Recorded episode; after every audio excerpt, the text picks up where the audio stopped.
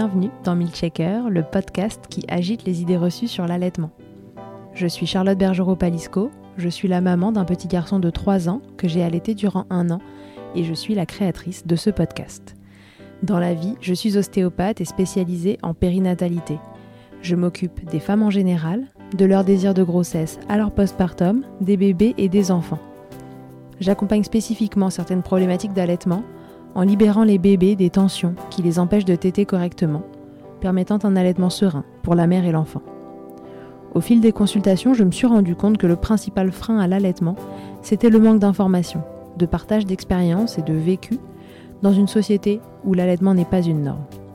Je vous propose donc d'interroger avec moi des mères et des pères sur leurs expériences, mais aussi de vous informer auprès de professionnels spécialisés en allaitement. Mon objectif est simple, vous informer, vous donner des clés pour faire des choix en conscience, banaliser l'allaitement sous toutes ses formes, vous le rendre plus accessible, plus facile et alimenter ce fameux village dont on a tant besoin pour élever un enfant. Avez-vous déjà entendu parler de douleurs au mamelon durant le syndrome prémenstruel? Le SPM, comme on l'appelle de son petit nom, est l'ensemble des symptômes qu'on peut ressentir avant l'arrivée des règles, et ce n'est pas toujours drôle. Pour Rachel, qui allait son petit garçon, cela se fixe sur ses seins durant les tétés. Des douleurs insupportables qui vont jusqu'à l'aversion, alors que son souhait est de continuer d'allaiter, et qui lui font envisager le sevrage de son bambin. Comment a-t-elle compris ce qui lui arrivait, d'où viennent ces douleurs et qu'a-t-elle pu mettre en place pour y remédier?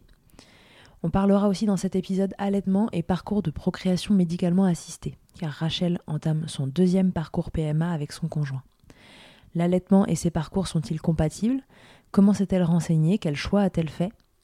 Je vous laisse découvrir son histoire. Belle écoute. Salut Rachel, bienvenue dans Milkshaker. Merci beaucoup, salut. Rachel, est-ce que tu peux euh, nous dire euh, qui tu es, combien tu as d'enfants et ce que tu fais dans la vie? Oui, bien sûr. Euh, je suis Rachel, je suis accompagnante en périnatalité. J'ai un centre de soutien à la parentalité dans mon village, euh, proche de Strasbourg. Et euh, je suis maman d'un petit garçon de 23 mois que j'ai eu grâce à une FIV. Donc ton petit garçon est allaité ou a été allaité? Est toujours allaité depuis 23 mois maintenant. Rachel, est-ce que euh, avant d'allaiter, tu avais euh, une vision particulière de ce que c'était que l'allaitement? Est-ce que pour toi, c'était quelque chose qui devait se faire ou est-ce que tu t'es laissé porter euh, par l'arrivée de cet enfant et ça s'est mis en place assez naturellement? Pour moi, l'allaitement, c'était quelque chose de, de logique. C'était la suite logique de, de ma grossesse et de tout notre parcours. c'était essayer de lui apporter ce que moi j'estime le meilleur, alors sans juger les choix de chacun, mais c'est ce mhm. que euh, moi personnellement j'estimais euh, être le meilleur pour, euh, pour mon enfant. on s'est jamais vraiment posé la question, en fait, ça s'est fait naturellement. J'ai jamais cherché à savoir s'il fallait allaiter ou pas, en fait, pour moi c'était c'était normal, fluide. Est-ce que du coup tu t'étais renseignée? Est-ce que tu étais au courant que l'allaitement c'était naturel mais pas nécessairement inné? J'avais lors des cours de préparation à l'accouchement une partie sur l'allaitement, donc c'était assez intéressant parce que ça nous donne quelques petites petits tips à la naissance de, bébé. Mais après, je me suis vraiment laissée porter euh, dès la maternité. J'ai indiqué euh, mon choix et on m'a toujours accompagnée dans ce sens-là. Donc, euh, ça s'est vraiment fait de façon fluide. La mise au sein, elle s'est super bien faite. J'ai vraiment pas eu de, de soucis à ce niveau-là. Donc, ça a conforté mon choix. Quoi. Et alors, est-ce que tu t'étais fixé un objectif dans, dans le temps d'allaitement? Là, tu en es à 23 mois. Est-ce que tu t'étais dit que ça durerait aussi longtemps? Qu'est-ce que tu avais imaginé? J'ai toujours envié, et, enfin envié, oui, c'est un grand mot, et, rêvé de ces femmes qui coalètent, qui ont plusieurs enfants. Et euh, pour moi, c'était quelque chose de, naturel. Donc, euh, euh, le sevrage doit se faire naturellement quand l'enfant se sent prêt. Mhm. Et, et, puis, s'il y a d'autres enfants qui suivent, ils seront allaités. Et s'il y a plusieurs enfants allaités en même temps, c'était, c'est pour moi une évidence en fait. Donc voilà, l'allaitement pour toi est une évidence de, de A à Z. Oui, tout à fait. Alors, si on se parle spécifiquement euh, aujourd'hui, Rachel, c'est parce que j'ai lu un de tes posts où tu parlais de douleurs que tu ressentais pendant l'allaitement. Donc là, tu nous expliquais qu'au démarrage, tout s'était bien déroulé et que justement, tu n'as pas eu de douleur, pas de soucis de mise au sein, etc. Euh, donc, je voulais te poser la question de, voilà, quand est-ce que sont arrivées ces douleurs euh, Qu'est-ce qu'elles sont? Raconte-nous, qu'est-ce qui s'est passé dans, ton chemin d'allaitement pour que tu te retrouves avec des douleurs? Euh, Ça fait 23 euh, mois que j'allaite et au bout de 20 mois d'allaitement, euh, on se posait la question pourquoi je n'avais toujours pas de retour de couche. Donc j'ai commencé à contacter certains autres centres PMA qui sont un petit peu allaitement friendly pour, comprendre le mécanisme et, trouver une solution pour avoir un retour de couche. Quand tu dis allaitement friendly, est-ce que tu peux nous expliquer un petit peu ce qu'il y a derrière, le, les prérequis que la PMA demande régulièrement concernant l'allaitement alors en centre de, PMA, euh, généralement, il est demandé euh, d'arrêter euh, l'allaitement lorsque lorsqu'on veut engager un parcours. Mhm. Et je, sais, après différentes recherches auprès de la Leche League et de marraines d'allaitement et même de, d'IBCLC, que en fait les produits qui nous sont injectés lors des traitements ne sont pas nocifs et ne sont pas incompatibles avec un allaitement. Sauf que euh, après avoir échangé avec certains euh, professionnels euh, de PMA, ils n'ont pas assez de, retours et de, cas pour engager des frais et prendre le risque d'un échec qui coûte très cher. Et c'est pour ça qu'ils refusent généralement l'allaitement avec la PMA. Ok, donc du coup, toi, tu cherches à ce moment-là un centre qui va vous accueillir avec ce parcours d'allaitement? Alors, je cherche un centre qui peut me donner des solutions parce que euh, je ne peux pas changer de centre puisque nous, on a une particularité, on est en FIV euh, des pays, c'est-à-dire qu'on doit faire un diagnostic euh, avant réimplantation des embryons, parce qu'il y a une maladie génétique auprès de, mon mari. D'accord. Mais je oui, donc ça, ça veut dire qu'on teste entre guillemets les embryons avant de te les transférer dans ton utérus, c'est ça? C'est ça. Et chaque embryon qui, euh, qui n'est pas sain est éliminé. C'est du diagnostic préimplantatoire. Voilà, tout à fait. Et, euh, et, en fait, je cherche un centre qui peut m'aider, euh, qui peut me donner un, aval de pouvoir continuer cet allaitement tout, en, tout en ayant voilà, un traitement FIV. Mais à ce moment-là, mhm. je n'avais toujours pas de retour de couche. Et pour pouvoir être prise en charge, il faut un retour de couche impératif au sein de ton allaitement, il faut que tu trouves le moyen que ton retour de couche arrive. Qu'est-ce qui euh, expliquait que ce retour de couche ne soit pas encore arrivé? Est-ce que c'était le nombre de tétés de ton fils? Est-ce que non, euh, il t'était euh, plus tant que ça, mais que malgré tout le retour de couche ne revenait pas et que c'était plutôt un problème inhérent à toi et ton cycle? Qu'est-ce qui s'est passé? Alors en fait, c'était vraiment le nombre de tétés, puisque on était encore à quasiment 12 tétés sur 24 heures. D'accord. Donc euh, les tétés étaient euh, très très régulières et euh, empêchaient finalement un retour à la normale des, choses, si je peux dire, au niveau, de, au niveau du cycle. Mm, mm.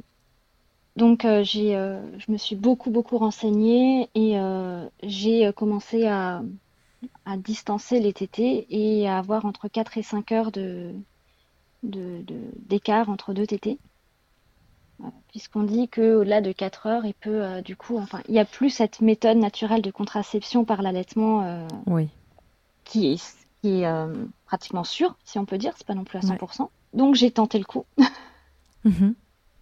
Et en même temps, je contactais ce centre de, PMA pour faire des analyses et, et pour me prescrire des, médicaments qui pourraient me, me provoquer ce retour de couche. Ok, donc du coup, tu es, tu es venu te heurter, entre guillemets, au semi-sevrage euh, d'un bambin finalement, parce qu'il a fallu euh, différer des tétés euh, très régulièrement avec un bambin qui avait l'habitude de téter bah, 12 fois par 24 heures. Est-ce que ça a été facile à mettre en place? Ça a été assez facile au niveau des journées parce qu'on peut facilement détourner l'attention. les nuits, ça a été compliqué, donc on a, j'ai abandonné et les nuits, ils continuent de téter régulièrement finalement, les... d'avoir espacé en journée a... suffi. Donc au bout de combien de temps de, comment on dit, de différement, de différage, enfin j'en sais rien, mais de tété, est-ce que ton retour de couche euh, pointe son nez? À peu près un mois après. D'accord, donc un timing assez classique finalement. Donc euh, oui, le timing d'un cycle en fait. Et là, euh, dix jours avant le retour de couche, je le sais maintenant, des, je commence à avoir des douleurs au, au mamelon, au téton.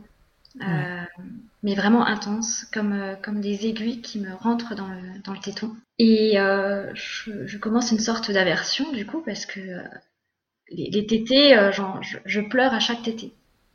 Ouais, donc là c'est pas la petite douleur. Non, ouais. en début de tété ou je ne sais quoi. Là, c'est vraiment le truc qui te donne envie de jeter ton enfant. Ouais, complètement. Complètement. Alors, euh, au début, euh, je pensais qu'il mordait. On pense aux dents, parce qu'il y a encore des dents qui, euh, qui se font. Est-ce qu'il pince un peu trop et j'ai une sensibilité mhm. Je me rends compte qu'au fil des jours, ça s'intensifie. Et je sais que mon fils ne mord pas. On se pose toujours la question, mais je sais que mon fils ne mord pas. Qu'est-ce que tu te dis à ce moment-là ouais? Bah, qu'est-ce qui se passe? Ouais. pourquoi, pourquoi j'ai mal? Est-ce que je pense à un problème médical en fait? Mhm. Je pense euh, à une mastite, je, ne sais pas, qu'il y, a un problème euh, au niveau de la tétée, il y a un germe, euh, il y a quelque chose. Puis dix jours après, j'ai mon retour de couche. Ouais. Et ça s'estompe. J'ai encore mal pendant, pendant les règles, mais ça, ça s'estompe. D'accord. Tu fais le lien tout de suite entre les deux? Et là, moi, je fais le lien. Je me dis, bon, ok, c'est ça. Alors, je me dis, c'est un retour de couche. Ça fait 20 mois que, que j'avais plus, euh, même plus de 20 mois, hein, puisque euh, il y a le temps de la grossesse avec. Bien sûr. Euh, donc que j'avais plus de règles et je me suis dit ok, il revient en force. je l'ai voulu. il est là, c'est bon. c'est bon, il m'a confirmé qu'il est là. Et, voilà, et je me suis dit bon bah c'est le retour de couche et puis et puis c'est ok et après je vais avoir mes règles classiques et puis ça va se faire. T'as mal des deux côtés, n'est-ce pas? Oui. Alors plus d'un côté puisqu'il peut-être plus d'un côté que de l'autre. Donc euh, la sensibilité, elle est forcément plus intense. Comment tu décris ces douleurs? Tu parles d'aiguilles. Comment tu les décrirais, ces douleurs?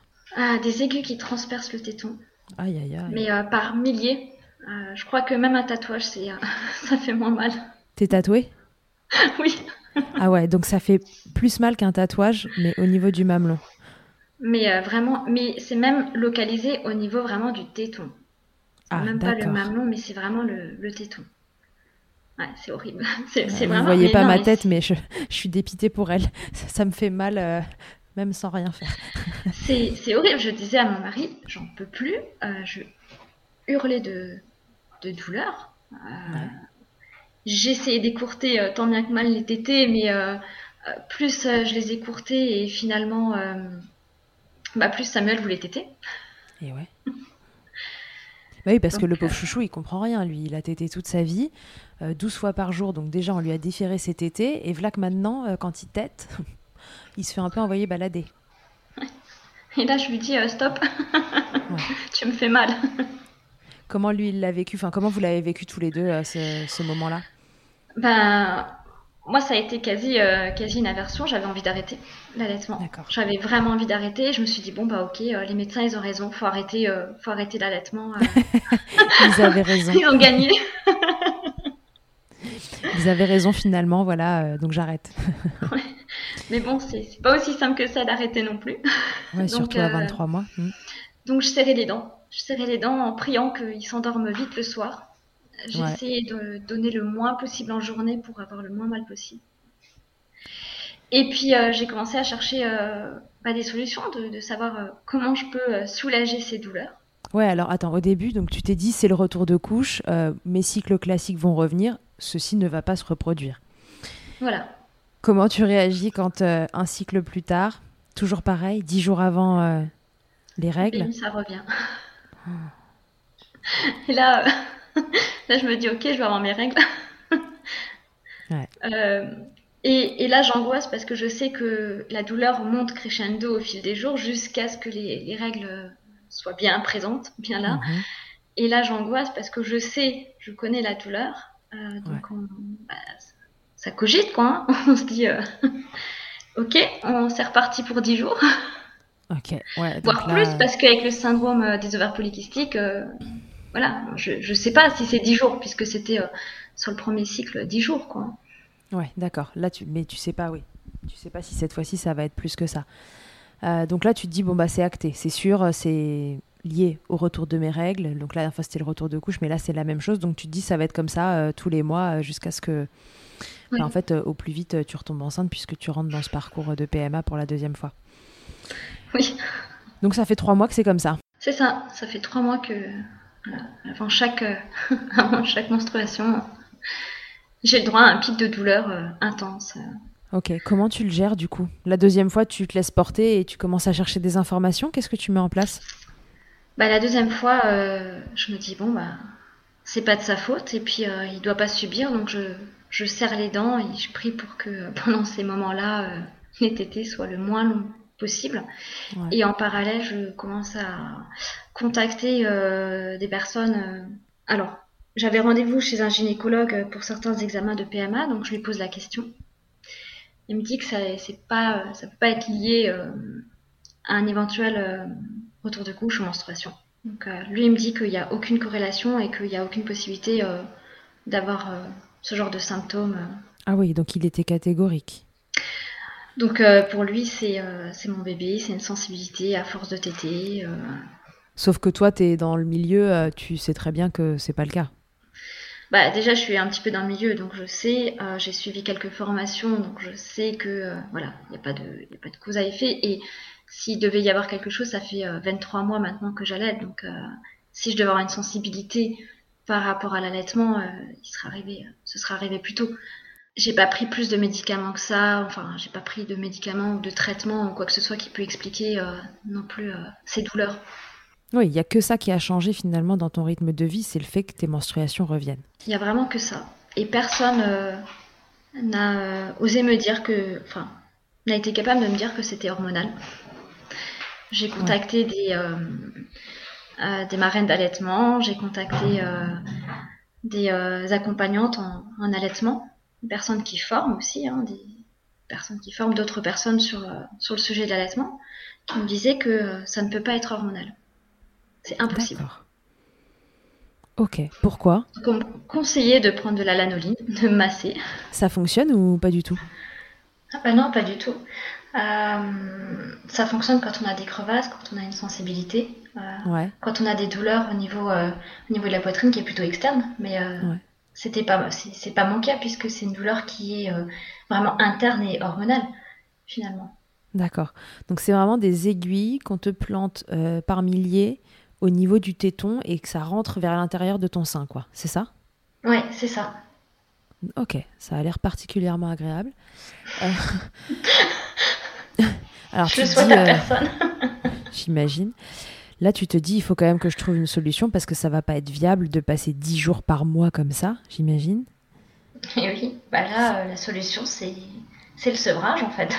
Ouais. là, je me dis, ma seule solution, c'est le sevrage. Donc, mais t'en as pas envie bah, J'en ai pas envie, mais, euh, mais en même temps, euh, je peux pas continuer euh, à avoir mal tous les mois à ce point-là où il n'y a rien qui, qui, soulage. J'ai essayé de prendre des doliprane, il n'y a, rien qui, qui soulage. C'est vraiment, vraiment hormonal. Donc du coup, qu'est-ce que tu fais? Tu mets en place un sevrage? Qu'est-ce que qu'est-ce que tu envisages de faire? Bah, On tente de mettre en place un sevrage. Ouais. Mais il faut que je le mette en place toute seule puisque j'ai un mari qui travaille énormément de nuit. Ouais. Qui est pas beaucoup présent. Il a un travail qui lui prend beaucoup, beaucoup de temps. Donc, euh, donc c'est très compliqué. Euh, j'ai mon fils qui, qui, me tape, qui, bah, qui, qui, est dans l'opposition, hein, c'est normal. Il, n'est pas d'accord. Je lui parle beaucoup, je lui explique, mais, mais il comprend pas. Ok. Et là, je me dis, c'est pas la peine. qui te renseigne finalement Parce que là, tu, tu dis, voilà, c'est hormonal. Est-ce qu'à un moment, tu as l'info, euh, la vraie, de ce qui se passe en fait à l'intérieur de ton corps? Oui, je décide de contacter une IPCLC, euh, Julie. Oui. Comme elle est très douce et bienveillante, je me suis dit, je vais la contacter. C'est la, c'est la seule IPCLC que je connais qui a euh, un bagage un peu plus médical, mais euh, avec des connaissances poussées en allaitement. Et qui me dit que, bah oui, c'est possible, c'est possible que, que ce soit hormonal. Elle avait déjà entendu des histoires comme celle-ci? J'ai pas pu s'échanger avec ça, mais elle m'expliquait que effectivement, c'est tout à fait possible que euh, au niveau des hormones, il y a des réactions différentes chez les personnes et que, chez moi, ça se passe comme ça. Ok, très bien. Bon, du coup, ça te rassure. Tu te dis que. Enfin, ça te rassure. Ça te rassure pas parce qu'il n'y a pas de solution euh, immédiate à ça. Voilà, c'est tes cycles hormonaux qui sont revenus et, euh, et en plus, tu veux qu'ils reviennent parce que, voilà, il y, y, a ce projet de deuxième bébé. Mais il n'y a pas de solution. En tout cas, il n'y a, a, pas de traitement à ça. On ne peut rien y faire. C'est c'est ton corps et ta réaction face euh, à ce schéma hormonal qui se remet en place et qui fait que tes seins deviennent, euh, bah, deviennent différents et font mal. Euh, donc là, tu, te dis, bon, bah, cette fois-ci, c'est sûr, ma seule solution, c'est le sevrage. bah, cette, fois, cette fois, je me dis oui, la seule solution, c'est le sevrage. et puis, et puis quand, quand, on décide vraiment de, de, se dire, bon, bah, ça y est, on y va, on va le sevrer, c'est pas grave. Il a eu 23 mois d'allaitement, c'est pas non plus c'est pas un échec. Je me suis mis, euh, c'est ok avec moi et c'est euh, ok euh, pour moi, donc donc c'est pas un échec comme j'aurais pu le vivre au premier mois. oui, c'est pas ce que tu avais imaginé, mais l'intensité des douleurs ne peut que te, te mettre voilà devant le devant l'évidence, c'est que c'est pas supportable. Et, et, puis quand je prends cette décision là, j'ai le centre de PMA qui nous suit, mhm. qui me dit bon ben c'est parti, vous êtes inscrit pour pour une prochaine euh, tentative dans, deux mois. Du coup, il m'appelle en septembre pour me dire que dans deux mois, euh, on peut recommencer. Ah oui, donc là, ça arrive parce que quand on enregistre, là, je ne sais pas quand est-ce que ça sortira, mais on est le 21 octobre. Donc, euh, la, date approche. Donc là, la date, elle approche. Et, et là, je me dis, OK, j'ai rendez-vous avec une sage-femme de, de, PMA pour, pour discuter du protocole qui est mis en place de tout ce qu'on va faire. Et, euh, et, je me dis finalement, euh, j'ai deux mois encore à, à, souffrir, entre guillemets, en espérant que euh, dès le premier coup, ça fonctionne. J'espère toujours hein, que ça fonctionne dès le premier essai. et là, je pense plus du tout au sevrage, en fait. Ah d'accord, donc là tu te dis non, bah, c'est bon, dans deux mois, si tout se passe bien, je suis enceinte, et du coup ces douleurs, elles vont s'arrêter. Voilà, après, je ne sais pas, j'ai l'espoir que, que, ça s'arrête. Après, il y a, a d'autres syndromes quand on est enceinte, mais ça, chaque corps est, différent. Donc, euh. Oui, c'est ce que j'allais te dire. Est-ce que du coup, euh, tu aurais eu l'info, mais j'organise euh, après cet épisode-là un épisode expert sur le sujet où on, on, se reposera ces questions euh, avec quelqu'un qui, qui saura y répondre pour sûr. Est-ce que tu t'imagines que ces douleurs, du coup, qui sont de type hormonal, sont des choses qui pourraient se reproduire avec les hormones de grossesse? Je me réserve toutes les éventualités. D'accord. Mais je connais la, douleur, je connais cette intensité-là. Mhm. Euh, les, euh, les, douleurs et les témoignages qu'on peut avoir euh, lors de grossesse et d'allaitement sont tellement différents d'une femme à l'autre que j'attends de voir finalement ce que ce sera pour moi. Oui, ce sera peut-être tout à fait différent, ou peut-être que tu n'auras rien d'ailleurs, je te le souhaite. Ok, donc là, du coup, on attend, on attend la grossesse pour voir comment ça se passe et le sevrage n'est plus une option. Bah là, euh, là du coup avec le protocole qui a été décidé, euh, on m'a mis sous, sous, pilule puisque j'ai le syndrome des ovaires polykystiques, euh, qui lui de toute façon crée un dérèglement hormonal et quelque part je me dis si ça se trouve c'est aussi ce syndrome-là qui fait que dix jours avant mes règles finalement bah, ça explose au niveau des hormones et que, que j'ai ces douleurs-là que d'autres mhm. n'ont pas. Euh, les syndromes prémenstruels sont quand même euh, très fréquents et euh, douloureux sous différentes formes chez les personnes qui ont un SOPK. Donc, donc là, avec le protocole qui est décidé, on, a décidé de me mettre sous pilule. D'accord. Et là, tu as peut-être l'espoir finalement que sous pilule, ça s'arrange déjà. C'est ça, parce que la pilule, c'est plus vraiment. c'est de l'hormone de synthèse et, et c'est des menstruations de synthèse. Enfin, c'est pas des, des règles anniversaires, c'est pas des, pas des vraies règles. Donc, je ne sais pas du tout comment mon corps va réagir.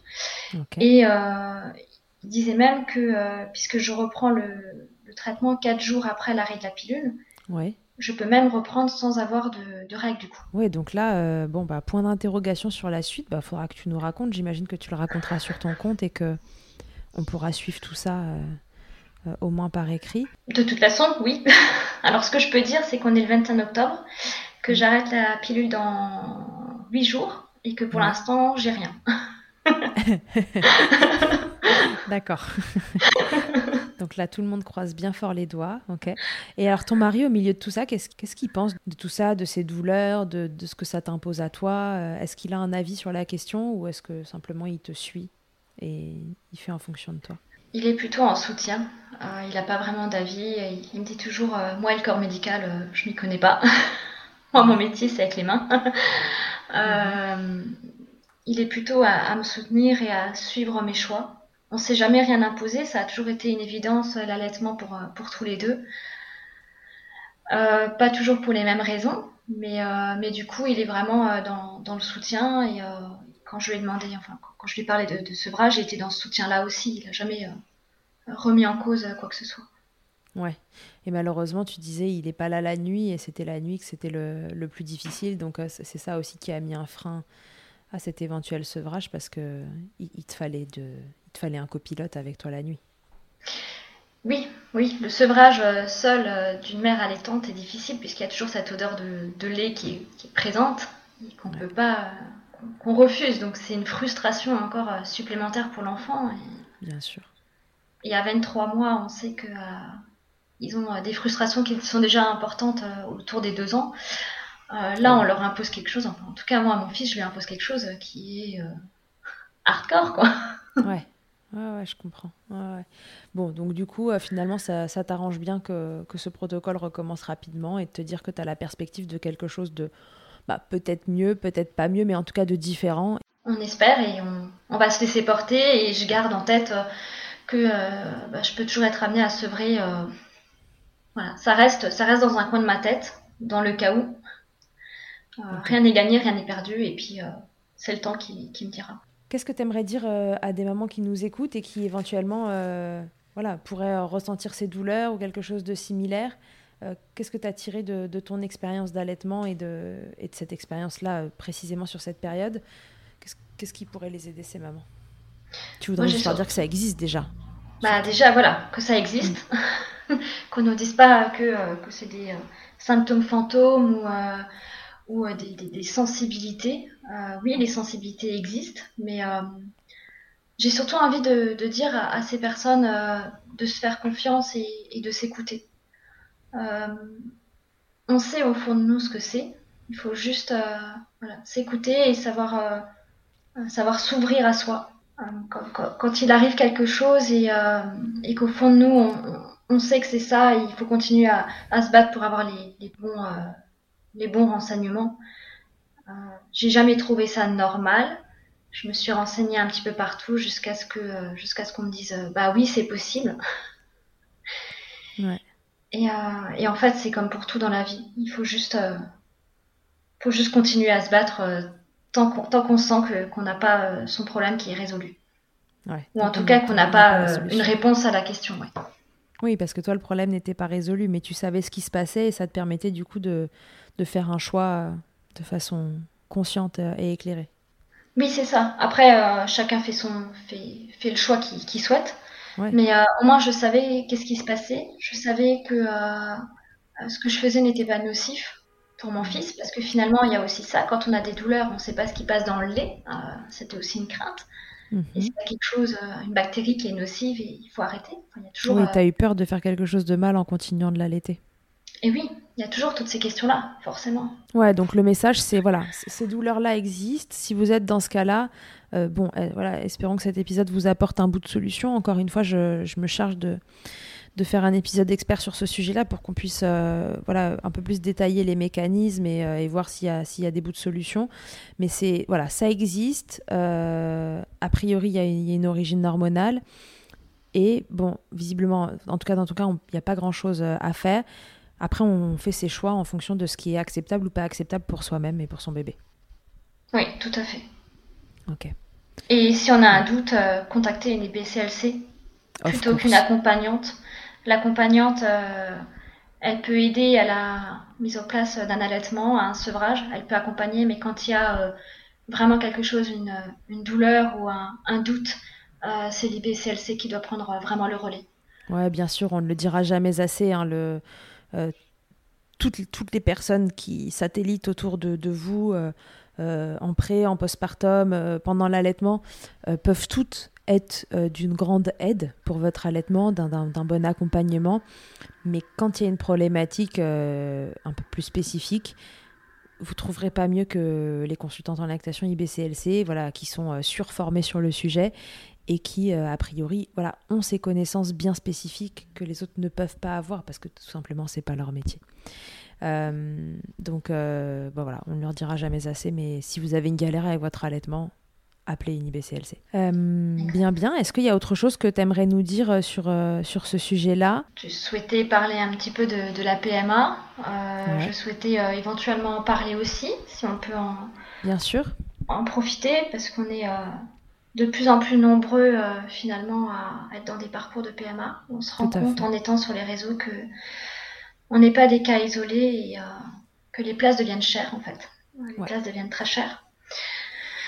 Et quand on est une maman allaitante, on est rarement accepté en protocole de PMA j'ai fait le choix et c'est un choix en pleine conscience. C'est pas forcément un choix que, que je vais conseiller et, euh, et je dirais jamais explicitement à quelqu'un euh, tu peux continuer à allaiter euh, tout en reprenant un parcours de PMA. Mhm. Mais euh, par contre, quand on s'est renseigné et qu'on qu'on fait son, faut qu'on fasse son propre choix. Moi, j'ai fait le choix de continuer d'allaiter tout en reprenant un, un, protocole qui est quand même lourd parce qu'une FIV, c'est des injections tous les jours d'hormones, voire deux, trois injections vers la fin, plus un déclenchement, plus une euh, anesthésie générale euh, pour une ponction des, ovocytes.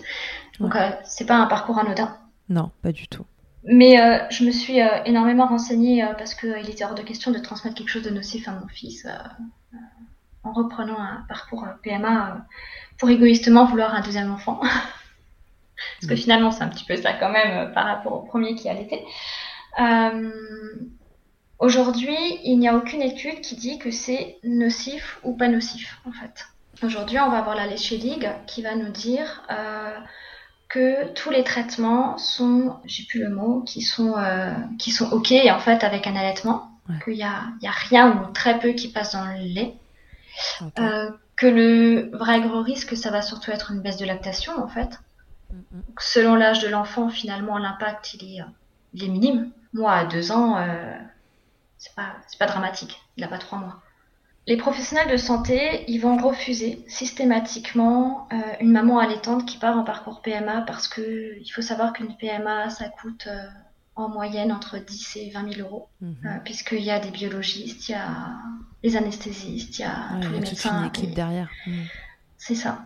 Et ils ne prennent pas le risque d'un échec quand il y a un allaitement parce que l'allaitement peut euh, créer un échec.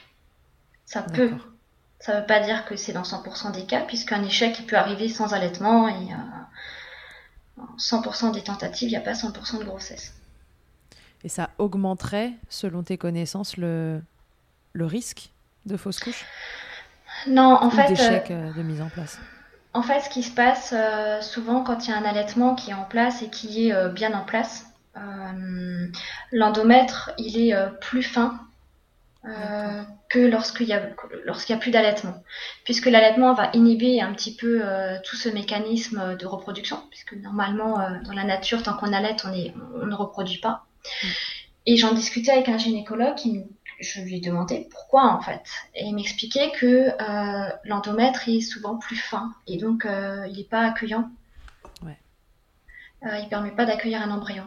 Et donc dans ces cas-là, les traitements risquent d'être plus lourds, donc plus longs, plus coûteux. Donc ils ne le font pas. Et puis après, on ne sait pas, on ne connaît pas aujourd'hui les, les, pourcentages de, de réussite et d'échec euh, de maman allaitante parce qu'il n'y a pas de... Enfin, euh, on n'a pas les budgets pour faire des études de toute façon. De toute façon, sur l'allaitement et les mamans allaitantes, quel que soit le, médicament... Oui, il n'y a pas. Il n'y a, pas de, a pas de budget.